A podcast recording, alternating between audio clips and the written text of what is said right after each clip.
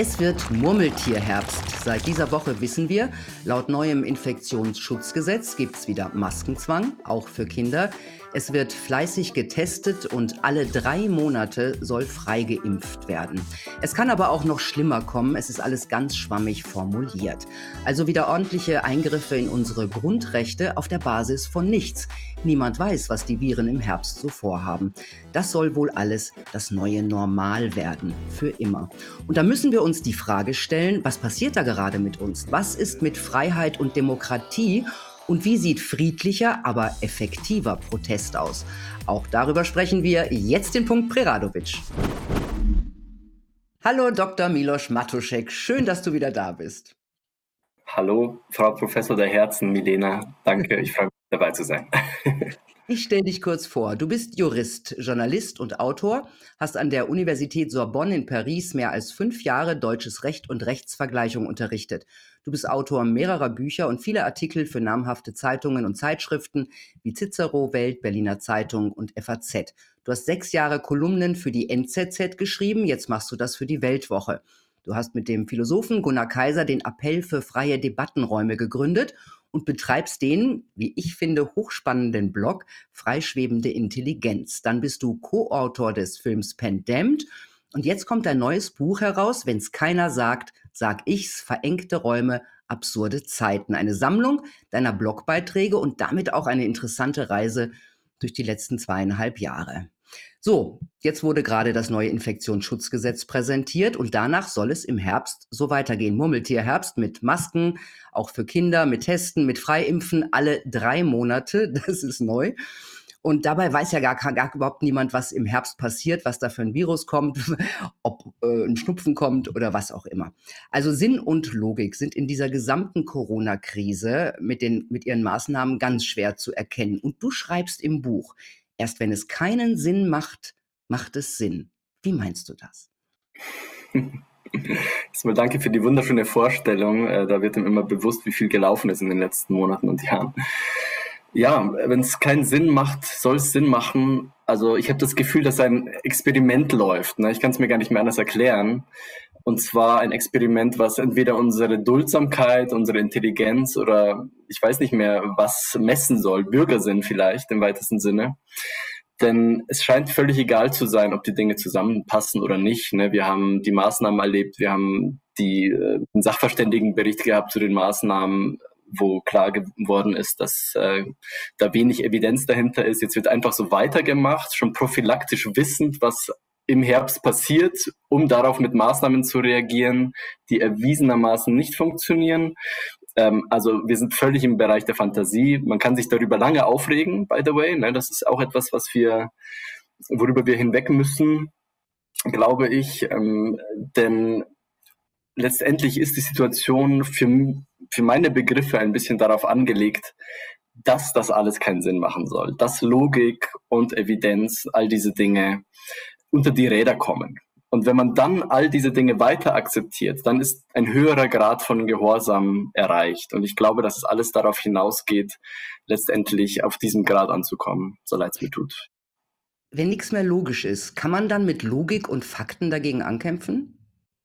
Wir machen es ja seit zwei Jahren. Wir versuchen alles an, an Gegenbeweisen darzulegen und viele, viele Leser schreiben mich an oder ich weiß nicht, wie es bei dir mit deinen Zuschauern ist und die sagen, man müsste alles nur mal ganz logisch äh, und ganz in Ruhe äh, erklären und, und zeigen, wo die, wo die Schwachstellen sind und dann würde sich das von selber auflösen.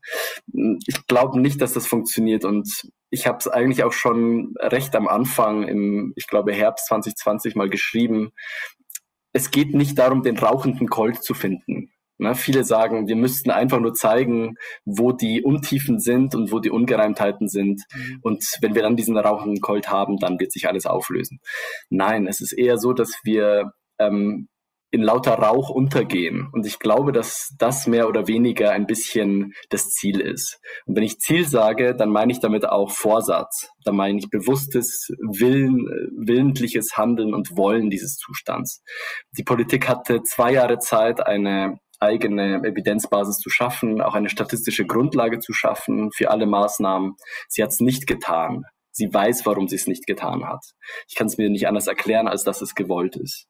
Und ab diesem Punkt auch noch so zu tun, als äh, ja, sei die Politik ein bisschen überfordert, dafür fehlt mir inzwischen völlig das Verständnis. Also ähm, es muss in diese Richtung gehen. Und wenn ich mir die Krisen um uns herum anschaue, mal ganz ehrlich, dann habe ich das Gefühl, dass jeder, jede Ungereimtheit der alten Krise versucht wird, jetzt in der nächstgrößeren Krise aufgelöst zu werden. Ne? Also was ich mir gut vorstellen kann als Szenario für die nächsten Monate, ist eine Art von Tappen im Dunkeln von einem Schlamassel ins nächste, aber wenn möglich ins nächstgrößere, damit man immer sagen kann, das Schlamassel von vorhin, das werden wir irgendwann mal auflösen, aber nicht jetzt, weil jetzt ist ja das größere Schlamassel dran. Mhm. Zu diesem Fehlen von Logik passt ja auch die Umdeutung der Sprache. Also um zwei Beispiele zu nennen, symptomlose Kranke. Ja, das gab es vorher nicht. Masken als Instrument der Freiheit. Das ist ja auch irrsinnig. Das ist ja Orwell-Sprech. Ähm, wie wichtig, glaubst du, ist diese neue Sprache mit ihren widersprüchlichen Slogans, die dann auch immer wieder wiederholt werden? Sprache ist ein ganz sensibles Instrumentarium und jeder, der in Sprache hinein ähm, manipuliert, muss man fast sagen, weiß das. Denn Sprache ist etwas, was wir von unten nach oben prägen. Ne? Das ist eigentlich etwas, was nicht vom Staat gegeben wird, sondern was schon vorgefunden wird. Das ist eine kulturelle Sache. Und diejenigen, die diese kulturelle Sache mit von oben herab befehlen, wie man richtig zu sprechen hat, vermischt, macht das, um das Denken auch in eine Richtung zu verändern. Also wer Sprache verändert, verändert das Denken. Wer das Denken verändert, verändert das Gefühl über die Situation, verändert die Perzeption der Lage und, ähm, bereitet die Menschen mehr oder weniger auf eine andere Grundlage vor. Also man kann über Manipulation von Sprache eine Art von Gefügsamkeit herstellen. Und man hat schon den Eindruck, das ist alles kein Zufall, sondern da sitzen sehr viele kluge Leute, Psychologen und äh, Psychiater dahinter, um dort mitzuhelfen, oder? Wie siehst du das? Naja, es gibt, äh, es ist kein Geheimnis, dass es so Nudging-Units gibt ähm, in Amerika, in, in, Großbritannien. Man ist schon früh gegen ähm, Impfgegner vorgegangen, beziehungsweise hat angekündigt, gegen Impfgegner vorzugehen, noch bevor es die Pandemie gab, by the way.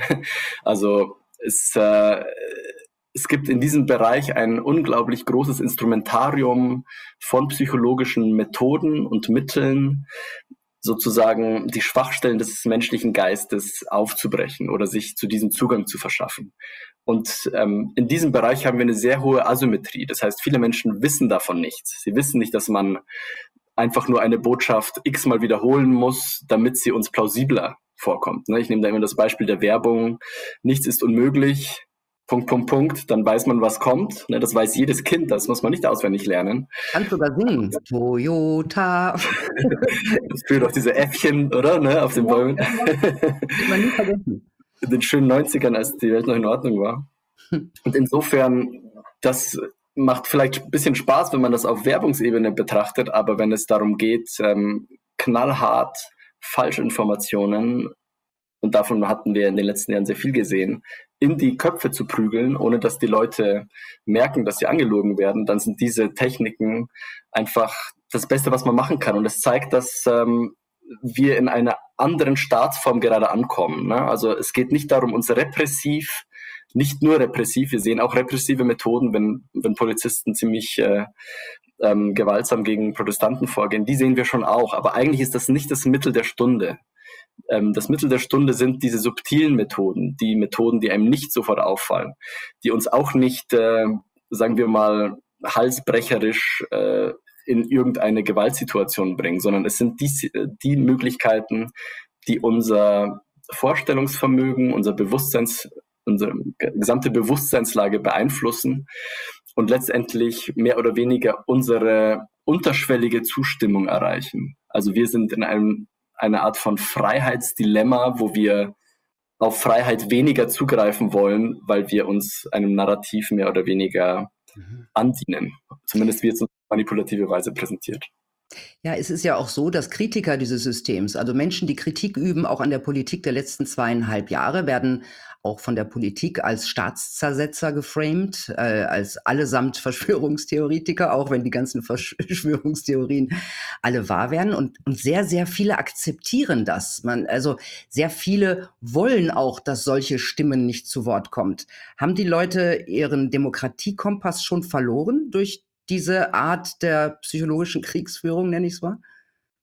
Ja, beziehungsweise es wird ihnen nahegelegt, diesen Kompass zu verlieren, einfach durch den Effekt, dass man, wenn man nicht sieht, was es noch gibt an Stimmen und wenn diese Stimmen wegzensiert werden, dann entsteht einfach der Eindruck, dass es keine anderen Stimmen gibt. Und damit entsteht ein fabrizierter Konsens. Also es wird sehr bewusst darauf hingearbeitet, diesen Konsens herzustellen. Insofern das, was wir auch gerade jetzt wieder erleben, eigentlich könnten wir sagen, seit März 2022 wurde uns ja gesagt, die Maßnahmen sind vorbei. Man könnte sich eigentlich freuen auf eine wunderschöne Corona-freie Zeit. Gleichzeitig erleben wir gerade jetzt, dass ganz, ganz viele Kritiker massiv angegangen werden. Michael Baldwig verhaftet, Boris Reitschuster bekommt PayPal gekündigt, andere Autoren bekommen ebenfalls äh, Bankverbindungen gekündigt, Oval Media ist weg. Ne? Also wir erleben eine, einen Rundumschlag gerade gegen die freie Szene, was wiederum zeigt, vor nichts anderem hat dieses System, sei es das Mediale, sei es das Politische, mehr Angst als vor denen, die diese alternativen Informationen herbeischaffen. Ne, wir sehen uns manchmal vielleicht als klein gegenüber den öffentlich-rechtlichen Medien an, weil die haben eine gewaltige Finanzmacht und wir haben die natürlich nicht und wir haben auch weniger Reichweite. Aber mit der Wahrheit ist es eben so, wie wenn man in einem dunklen Raum eine Kerze entzündet, da reicht eben schon ein kleines Licht, um ein bisschen was zu sehen. Und vor diesem Zustand haben die Machthaber Angst und sie hatten immer davor Angst und sie werden in allen Regimen davor Angst haben. Deswegen gehen sie gegen Kritiker als äh, am ehesten vor und auch mit aller Härte vor. Aber wir sehen eben auch, das System steht mehr oder weniger mit dem Rücken zur Wand, dass es zu immer krasseren Mitteln greifen muss, ähm, um noch Leute zu, ähm, zum Schweigen zu bringen. Und gleichzeitig wachen immer mehr Leute auf und, ähm, und finden unsere Inhalte. By the way, man kann auch sagen, wir sind diejenigen, die die Themen setzen. Wir sind die Themen-Avantgarde. Ne? Wenn jetzt äh, das ZDF erstmals seit zwei Jahren was über den Great Reset bringt, sei es eine Doku, ähm, seit gestern, glaube ich, online, oder wenn ein Richard David Precht auf einmal so klingt, als hätte er Michael Mayen nicht nur gelesen, sondern auch verstanden mit seiner Propagandamatrix. Und äh, da jetzt mit Harald Welzer an einem Buch sitzt, was schon alle Journalisten auf die Palme bringt. Und wenn wir sehen, dass Julian Reichelt nach seinem Abgang bei der Bild jetzt auf einmal der deutsche Tucker Carlson wird mit Fox News äh, auf Deutsch. Also alle, die jetzt vom Mainstream weggehen, ähm, landen irgendwie in dem kritischen Umfeld, in dem wir uns schon seit zwei Jahren bewegen. Und warten wir mal ab, ob das nicht noch eine größere Migrationswelle, sagen wir mal so in Anführungsstrichen, von Seiten des Mainstreams gibt. Denn ganz, ganz viele Journalisten sind mit ihrem Job unzufrieden. Da haben wir jetzt eine ganz neue Studie bekommen vor einer Woche von der Otto Brenner Stiftung. Die haben ähm, professionelle Journalisten gefragt, wieso die die Zustimmungsrate gerade zu ihrem Job aussieht und haben doch tatsächlich 60 Prozent gesagt, dass sie im letzten Jahr manche davon sogar pro Woche und pro Monat darüber nachdenken, ihren Job an den Nagel zu hängen. Also da ist auch äh, nicht alles so in Ordnung, ähm, dass die jetzt das Gefühl haben, sie sind völlig am richtigen Platz und machen all das, was sie machen, mit größter Freude und größter Überzeugung. Und wir haben ja schon einige gesehen, die, die gewechselt sind. Oles Kambrax oder ähm, Katrin Seibold, du gehörst natürlich auch dazu. Ganz viele, die davor im Mainstream waren und in die freie Szene gegangen sind. Also warten wir mal ab. Ich glaube, dass das durchaus noch sehr interessant werden kann und wir sollten uns durchaus auch der Situation bewusst werden, dass wir sehr viel Kraft haben und unterschwellig weitaus mehr bewegen, als wir denken. Und jetzt kommt der Herbst und viele Leute fragen sich, was sollen wir tun? Ja, also viele haben auch den Eindruck, dass die Demos nichts gebracht haben. Auch in diesen neuen Maßnahmen des Infektionsschutzgesetzes ist ja auch noch vorgesehen, sollte die Situation sich verschlimmern, ähm, Abstand auf Demos und so. Also es wird auch jetzt schon versucht, das alles äh, zu behindern. Was ist deiner Ansicht nach die beste Art zu protestieren? Protest ist ein Mittel, seine Meinung kundzutun und zu zeigen, dass man unzufrieden ist. Widerstand zu leisten, sagen wir es mal ja. so. Genau, das ist eigentlich das, das bessere Stichwort. Protest ist immer nur ein ganz kleiner Teil des Widerstands. Und natürlich ist, ist diese Form von Widerstand genauso wichtig, denn es zeigt, dass wir viele sind und ganz, ganz viele Leute machen ja auch eine Erfahrung, dass sie sich isoliert fühlen, dass sie im Bekanntenkreis in der Familie die einzigen sind, die kritisch sind. Und auf einmal begegnen sie Gleichgesinnten auf der Straße und das ist für viele ein, ein erhebendes Gefühl und ich denke auch psychologisch ganz, ganz wichtig. Deswegen will ich das gar nicht kleinreden. Nur wenn man das einfach mal ein bisschen weiterdenkt, was könnte kommen? Du hast den Herbst angesprochen. Nun, es könnte sein, dass es wieder Demonstrationsverbote gibt. Wir sehen ja jetzt schon, dass sich Verfassungsschutz und Politik ein bisschen in diese Richtung munitionieren. Ne? Die Polit Politik weiß eigentlich schon, dass Querdenker im Herbst protestieren werden. Ne? Also das war mir neu. Also die haben offenbar den Demoplan schon, schon bekommen. Und dass es dann auch natürlich um die Gasfrage geht und Versorgung und so weiter.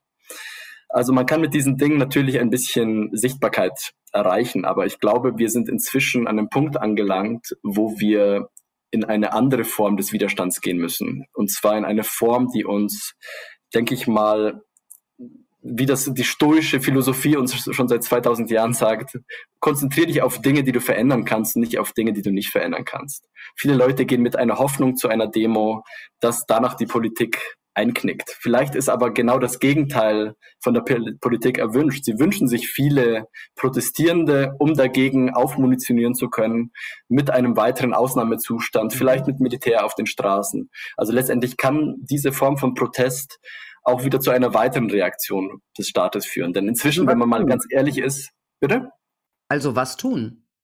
Ja, ich würde mich darauf konzentrieren, ähm, mich selbst so, so weit wie möglich von den Umständen, die wir jetzt erleben, ähm, unbehelligt zu positionieren. Ne? Also wenn wir jetzt sehen, Versorgungskrise, Energiekrise, all diese Dinge, ähm, da würde ich einfach sagen, sich darauf konzentrieren, was man machen kann, bedeutet, sich selbst herausnehmen, sich eine sichere Basis schaffen, sich vernetzen im Lokalen, sich im Analogen vernetzen, ähm, einen Austausch von, von, von Ideen veranstalten, Graswurzelbewegungen gründen, bildet Banden. Das war mal so eine 70er, ein 70er Jahre Slogan, glaube ich.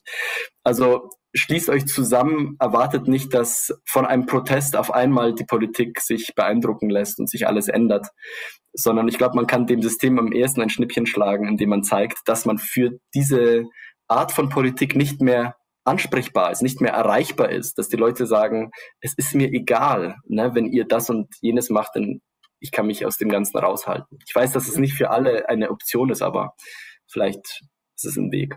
Aber vielleicht, was ist, was ist mit zivilem Ungehorsam, mit ich mache nicht mehr mit der vielen? Ja, das wäre natürlich im Alltag ein notwendiges Zeichen. Ne? Man, kann, man kann demonstrieren und sich dann von der Polizei anspritzen zu lassen, äh, anspritzen lassen, aber im Alltag zum Beispiel die Maske zu verweigern oder sowas, ne? das, das kann was bringen, aber ja, an, an dem Punkt, an dem wir jetzt sind, glaube ich, bringt es mehr an einem neuen System zu arbeiten, als zu versuchen, sich noch ein Schlupfloch im Alten zu suchen. Es kann gut sein, dass dieses, dass dieses alte System irgendwie zerfällt oder in eine Art von ja, Kartenhaussituation kommt, wo es irgendwann nicht mehr besteht und wir uns Gedanken machen müssen, was kommt als Alternative stattdessen. Und ich glaube, es muss als Antwort auf diese Machtkonzentration von Seiten des Staates eine Dezentralisierungsbewegung der Bürger geben. Das ist aber ein richtiger Marathon, ne? weil das kann man ja jetzt nicht in den nächsten Jahren äh, erwarten. Ich sag mal so, ich glaube, dass die Situation auch eine Art von Stunde der Wahrheit gerade ist für uns. Ne? Wir können uns auch selbst die Frage stellen, inwieweit sind wir eine gereifte Demokratie oder gereifte Demokraten? Und wenn wir das Grundgesetz ernst nehmen, wo der Bürger als der Souverän betitelt wird, müssen wir uns fragen, agieren wir wie der Souverän oder agieren wir eigentlich eher wie Kinder, die erwarten, dass die Eltern ein bisschen netter sind, wenn wir uns ein bisschen netter verhalten. Das, das funktioniert nicht. Na, also wir kommen da quasi systemisch an Grenzen. Und ähm, deswegen, ja, ziviler Ungehorsam gerne, kann aber dazu führen, dass es eine krassere Reaktion gibt. Also man kann letztendlich alles in die Richtung framen, dass, dass die Gefahr von, von, von der Widerstandsbewegung ausgeht. Aber ich sag mal so, eine Tätigkeit wie Permakultur oder sich um ein neues Schulsystem im Privaten zu bemühen mit Privatlehrern und so weiter. Das hat äh, erstmal noch was eher Unverdächtiges, wobei aus Sicht des Staates wahrscheinlich alles verdächtig ist. Aber man kann zumindest sagen, ähm, aus meiner Sicht, äh, ja, es sind Dinge, die das Leben zumindest ein bisschen erträglicher machen und vielleicht ein bisschen die Angst rausnehmen und das Selbstbewusstsein stärken, dass wir uns wieder klar werden, dass wir der Souverän sind und wir die Macht haben, Dinge von unten auf zu organisieren, wenn es uns von oben nicht mehr passt. Mhm. Viele powern sich ja auf so Nebenkriegsschauplätzen wie Twitter oder anderen sozialen Netzwerken aus. Ist das eher hilfreich für einen erfolgreichen Widerstand oder hinderlich? Ich glaube, dass diese Plattformen zumindest ein paar Dinge zeigen. Also ich, ich weiß, dass es ähm, für viele hilfreich ist zu sehen, dass sie nicht allein sind und da ist Twitter natürlich auch eine Möglichkeit. Und natürlich sieht man auch viele Infos, die man in Medien nicht sieht. Ähm, vielleicht noch auf Twitter oder auf Facebook oder auf solchen Plattformen wie Telegram. Insofern, ich würde darauf nicht meine Hoffnung setzen, dass sich darüber eine, eine sehr starke Vernetzung ergibt, weil es eher ein lockeres Zusammensein in einer bestimmten historischen Situation äh, fördert vielleicht. Aber letztendlich muss sich diese Art von Vernetzung ins Analoge übertragen. Also alles, was man im virtuellen anstoßen kann, was sich im Analogen widerspiegelt, finde ich gut. Da würde ich auch alle Kanäle nutzen. Aber im Endeffekt ähm, sind diese Kanäle einfach viel zu sehr angreifbar. Wir sehen einfach, wie leicht man da verschwinden kann und dann, dann ist man mhm. erstmal weg. Mhm. Diese ganzen Verbote und die Bevormundung und die Diffamierung von Andersdenken, das gilt ja nicht nur für Corona. Ne? Wir haben den Krieg jetzt, da läuft es eigentlich genauso äh, Russland, äh, wir haben das Klima. Ähm, du schreibst, was hier gerade passiert, ist die Schaffung eines neuen Systems im Mantel des alten Systems. Du hast es vorhin schon mal ganz kurz erwähnt, aber was ist das für ein System, das jetzt gerade geschaffen wird? Also mich erinnert es am ehesten an eine Form des globalen Kommunismus. Das sage ich als jemand, der in einem kommunistischen Land äh, noch aufgewachsen ist, in Polen nämlich. Und ähm, letztendlich, äh, ja, es sind alle, alle Möglichkeiten da, um das zu machen. Ne? Also dem Kommunismus wurde immer vorgeworfen, er funktioniert nicht, denn keiner kann dieses Überwissen an Planung äh, bereitstellen, was es braucht, um, um für jeden Menschen all das bereitzustellen, was notwendig wäre. Also eine schöne Utopie. Und jetzt kommen die gleichen Leute und sagen, jetzt versuchen wir es das, was auf lokaler Ebene, was auf äh, nationaler Ebene nie funktioniert hat, versuchen wir jetzt auf globaler Ebene. Denn heute haben wir künstliche Intelligenz, heute wissen wir über alles Bescheid, wir können Modellierungen ganz anders gestalten, wir haben die Mittel dazu, das jetzt durchzuführen. Und äh, jede Form von Kommunismus oder Totalitarismus beginnt damit, äh, kritische Stimmen äh, wegzuschneiden. Ne? Also das, die, schon der Begriff der politischen Korrektheit wurde von Stalin geprägt. Ne? Also es gibt eine, eine Form der realen Korrektheit, das ist das, die Übereinstimmung mit der Realität, aber dann gibt es auch noch die politische Korrektheit. Und in einem System, was die politische Korrektheit fördert und von jedem Einzelnen eine Art von Zustimmung zu dieser Falschheit verlangt und sich über diese Zustimmung mehr oder weniger Gefolgschaft äh, aufbaut, jedes System, was in diese Richtung geht, ist zum Scheitern verurteilt. Also wir wissen sozusagen schon jetzt, ohne genau zu wissen, wie das in Zukunft aussehen soll, also man kann natürlich sagen Agenda 2030, ein bisschen Klimaideologie, ein bisschen Greenwashing, ein bisschen Wokeness, ne, also sehr viele Nebenschauplätze, wo auf Achtsamkeit und Respekt für Minderheiten und sowas sehr viel Wert gelegt wird aber eben nur für bestimmte Minderheiten, nicht für die Minderheiten bei bestimmten politischen Diskussionen. All diese Sachen wissen wir nicht, wie sie genau aussehen werden, aber es lassen sich diese, diese Grundzüge schon im Kleinen erkennen und viele, die diese Kommunismuserfahrung gemacht haben, die riechen das schon seit, seit Monaten. Die haben einfach diesen Geruch in der Nase. Mhm. Und äh, die Beteiligten stellen sich ein bisschen doof, tun so, als gäbe es einen Herrn Schwab nicht, als gäbe es äh, das World Economic Forum nicht ähm, die diesen globalen Korporatismus letztendlich, ähm, letztendlich durchführen. Und es ist egal, ob dieser dann rot, braun, grün oder Regenbogenfarben ist. Es sind immer die gleichen Muster des mhm. Totalitären, denen wir uns jetzt wieder annähern. Genau, und da gibt es ja, habe ich auch in deinem Buch nachgelesen, auch schon in anderen, da gibt es ja internationale Projekte, die gerade vorangetrieben werden, so mehr im Hintergrund. Kannst du uns da ein bisschen was drüber zu erzählen? Zum Beispiel ID 2020 und es gibt ja noch andere. Ja, also letztendlich kann man sagen, es baut sich etwas auf, was man den schlüsselfertigen Totalitarismus nennt. All das, was wir in den letzten Jahren erlebt haben an Überwachungsinfrastruktur, dass äh, man uns tracken kann, dass man sieht, wie wir bezahlen, dass man sieht, was wir auf sozialen Medien veranstalten. All das war, hatte bisher ein mehr oder weniger freundliches Gesicht, beziehungsweise zumindest kein allzu hässliches Gesicht. Aber diese Systeme lassen sich durch, sagen wir mal, historische Notlagen am besten Pandemien zum Beispiel ausweiten und installieren. Was wir gesehen haben, zum Beispiel die ID 2020 ist ein Projekt, was zum Beispiel von der Rockefeller Stiftung, von Microsoft, vom World Economic Forum hochgefahren wurde und ein neues Identitäts, ähm, ja, eine neue Identitätslösung verspricht. Ähm, genauso die, der Green Pass, der zum Beispiel von der, von der EU ähm, uns quasi anempfohlen wurde, gerade ein bisschen zurückgestellt, kam auch aus der Industrie. Also all diese Technologien wurden angeliefert, konnten durch die Pandemie umgesetzt werden und, ähm, und bauen sich quasi um uns herum auf, so dass wir eigentlich schon in einer Art von Falle stecken, weil man dieses System einfach nur ab einem gewissen Punkt scharf stellen muss.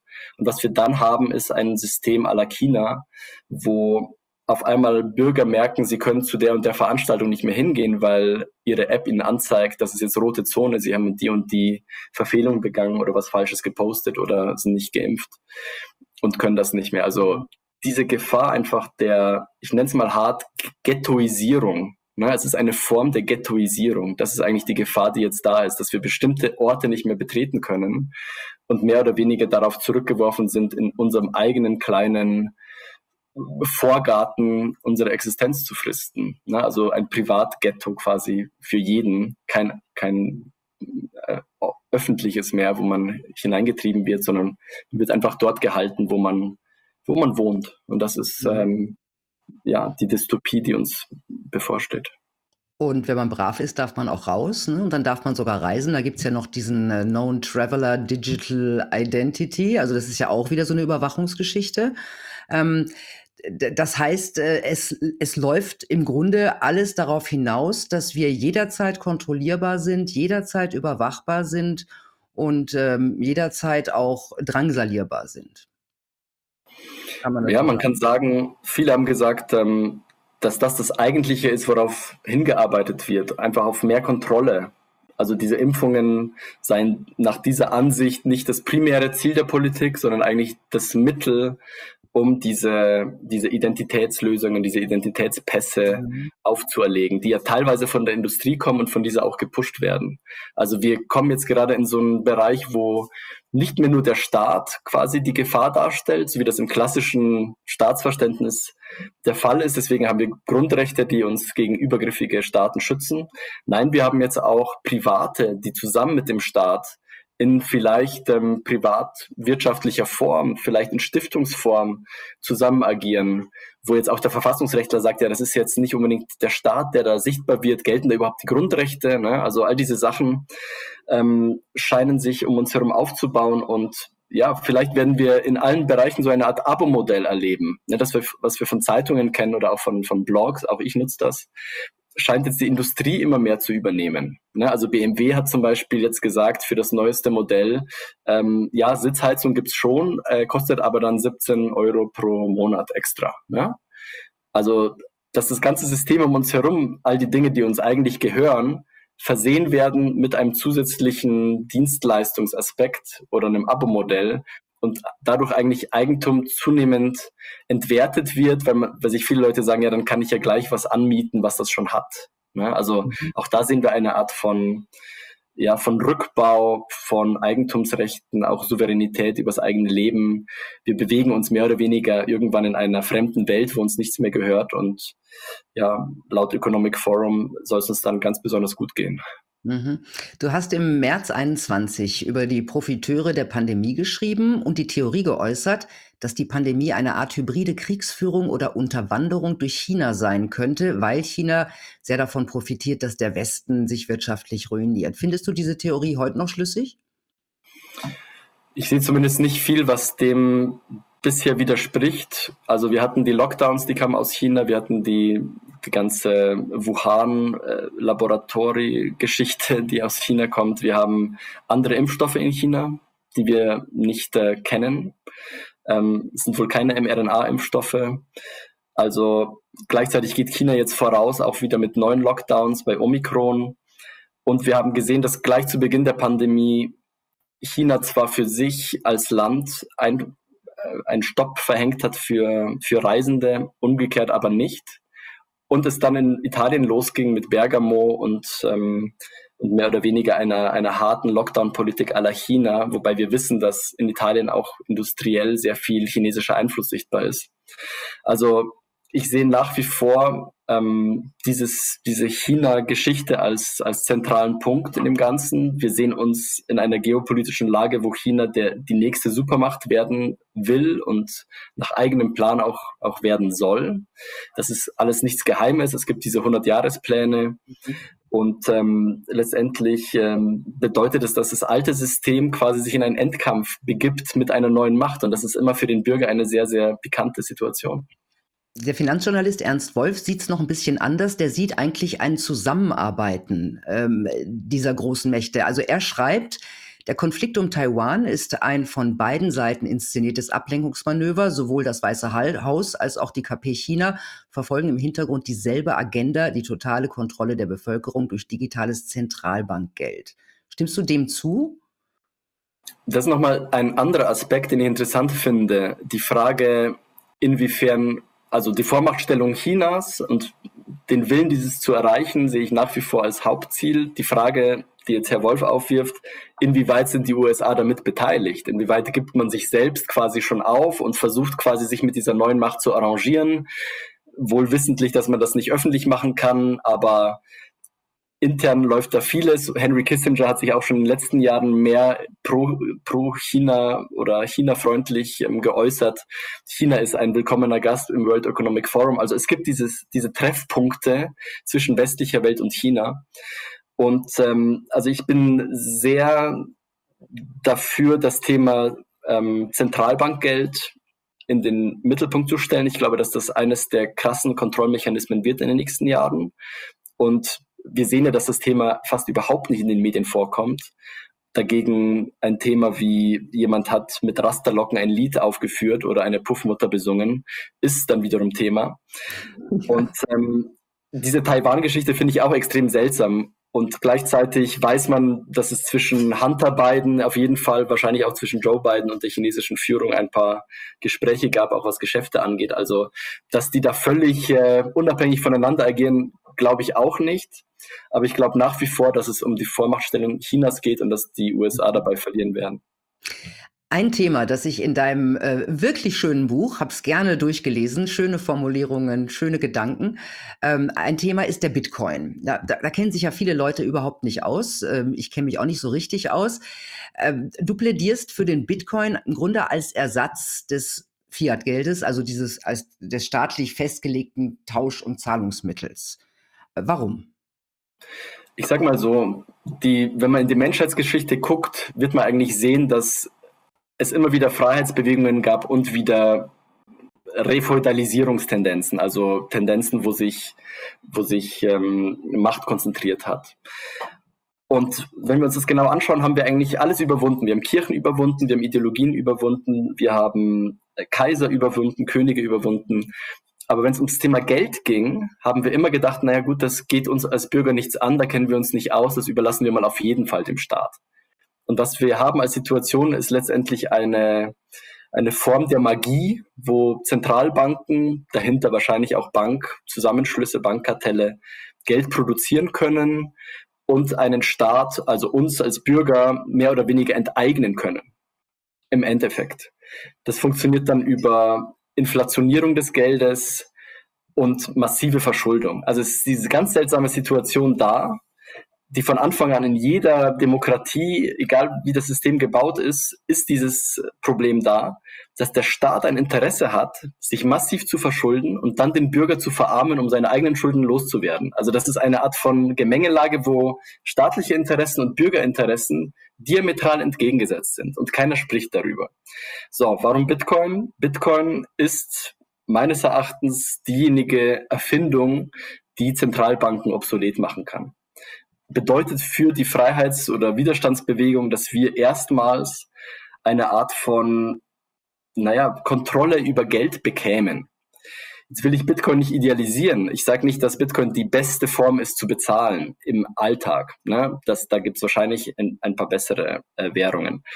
Aber ich würde Bitcoin ähm, sehen als Versicherung gegen Zugriff des Staates auf Privateigentum. Jede Form von Geld, egal ob das ähm, ob das Gold ist, ob das ähm, Papiergeld ist, ob das Bankgeld ist, kann vom Staat jederzeit eingezogen werden. Ein System wie Bitcoin kann staatlich versucht werden zu regulieren, hat nicht geklappt, versucht werden zu verbieten, hat auch nicht geklappt, kann also ja nicht, äh, nicht sozusagen weggenommen werden von staatlicher Seite. Und ähm, was den Werterhalt angeht, ist es für mich eines der besten Mittel, ähnlich wie Gold, die Kaufkraft zu erhalten. Denn die Zeit, die uns jetzt bevorsteht, ist eine Zeit der wahrscheinlich massiven Inflationierung. Das war vor Jahren schon sichtbar. Und jetzt ähm, scheint sich diese Inflation in, die, in den alltäglichen Alltag hineinzuschleichen. Milosch, vielen Dank für dieses sehr anregende Gespräch. War wie immer was Schönes. Danke dir. Danke auch. Trotz dieser ja, unguten Zeiten glaube ich, dass wir im Endeffekt den längeren Atem haben werden. Und, und auch dank Sendung deiner. Und Humor müssen wir uns bewahren. Ohne Humor ist alles nichts. Dann gehen wir kaputt, oder? Absolut. Wer Humor hat, hat auch keine Angst. Angst und Spaß sind Gegensätze. Okay, vielen Dank. Tja, Leute, alle drei Monate impfen lassen, um essen zu gehen oder jeden Tag Tests bezahlen, vermummt rumlaufen. Jetzt ist Eigenverantwortung gefragt. Wenn ihr das nicht mitmachen wollt, dann macht es nicht mit. Ne? Also friedlich wie Gandhi, einfach auch mal Nein sagen. Wenn das viele machen, wird das wohl auch deutliche Spuren hinterlassen. Und ähm, mein Tipp, nicht auf Anführer und Organisatoren warten, die sind eh schwer gefährdet und landen vielleicht sogar im Gefängnis, wie wir gesehen haben. Nee, einfach selbst entscheiden. Wie ein mündiger Bürger. Das gab's mal. Ich wünsche euch eine gute Zeit. Bis bald.